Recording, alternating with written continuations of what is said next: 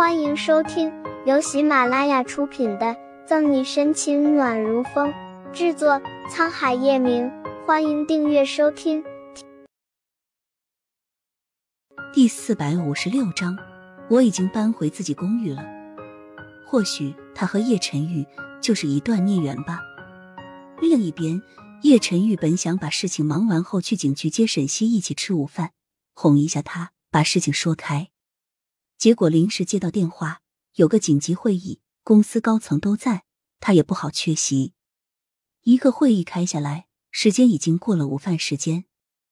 叶晨宇靠在椅子上转了一圈，嘴角挑起一点笑，掏出手机准备给沈西打电话，想了想，又改成短信：“下班了吗？中午想吃什么？我去接你。”过了十几分钟，才有信息回过来：“不用了。”我已经不在你家里了。叶晨玉盯着短信看了一会儿，狠狠皱起眉头，直到手机屏幕的光暗下去，叶晨玉又等了很久，也没有等到一个解释。许久过去，手机重新响起，是沈西的，上面写着：“我已经搬回自己公寓了，这段时间谢谢你的照顾。”叶晨玉眉角一跳，手指捏着手机边缘。许久都没有说话，他像是倦极了，微微闭上眼睛，抬起一只手，修长手指抵在眉心，用了不小的力道按揉了片刻，直到眉心发疼，才深吸一口气，睁开了眼。黑沉的眼瞳里此刻布满红血丝，看着竟有几分狰狞。捏着手机的那只手骨节都隐隐泛着一点青白，显然是用力极大。他用了极大的克制。才将心里滔天怒火给压下几分。来汇报工作的乔宇被叶晨玉周身的怒火吓了一跳，战战兢兢汇报完，连忙退了出去，连带着一下午都不敢出任何差错，愣是没敢去打扰他。乔宇不敢打扰，但是有人敢。手机响起来时，叶晨玉正面色阴郁，手指有一下没一下的敲着办公桌，看到手机上面显示的“顾春寒”三个字。他反手将手机扣在桌面上，任由他自己挂断。可没过一会儿，又锲而不舍的想了起来。叶晨玉皱起眉头，眉宇间的怒意几乎快要压不住。直到第三个电话打进来，叶晨玉颇为不耐烦，在电话自动挂断的前一秒点了接听。那头传来的声音让叶晨玉眉头皱得越发厉害。表哥，你怎才接我电话？嫂嫂呢？他的东西怎么都不在了？嗯。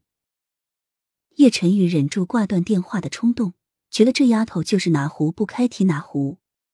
果然，那头响起顾春寒极为夸张的笑声：“ 表哥，你又惹嫂嫂生气了，居然让他搬走了，活该！”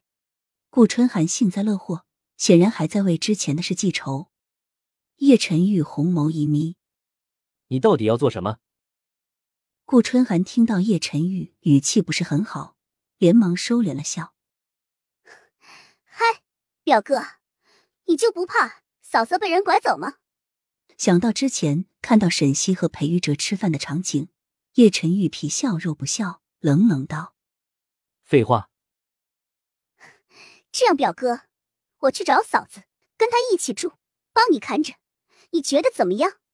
顾春寒的声音里。掩不住笑意，又坏坏的补了句：“ 再说了，之前你不是要赶我离开吗？”好。叶晨玉幽邃的红眸闪了闪。顾春寒得到叶晨玉允许，开心的不得了，掐着沈西下班的时间点开始电话轰炸。沈西将手机掏出来时，一脸茫然，还以为顾春寒有什么事，连忙接了电话。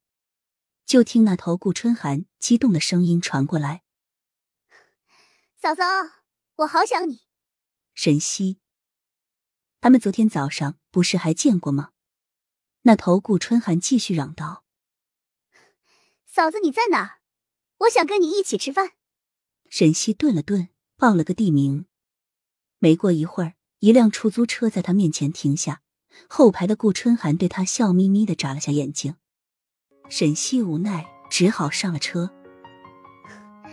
嫂嫂，我想吃你做的饭，车上，顾春寒扒着沈西手臂，扑闪着大眼睛。好，我给你做。沈西心软，见状自然应了下来。本集结束了，不要走开，精彩马上回来。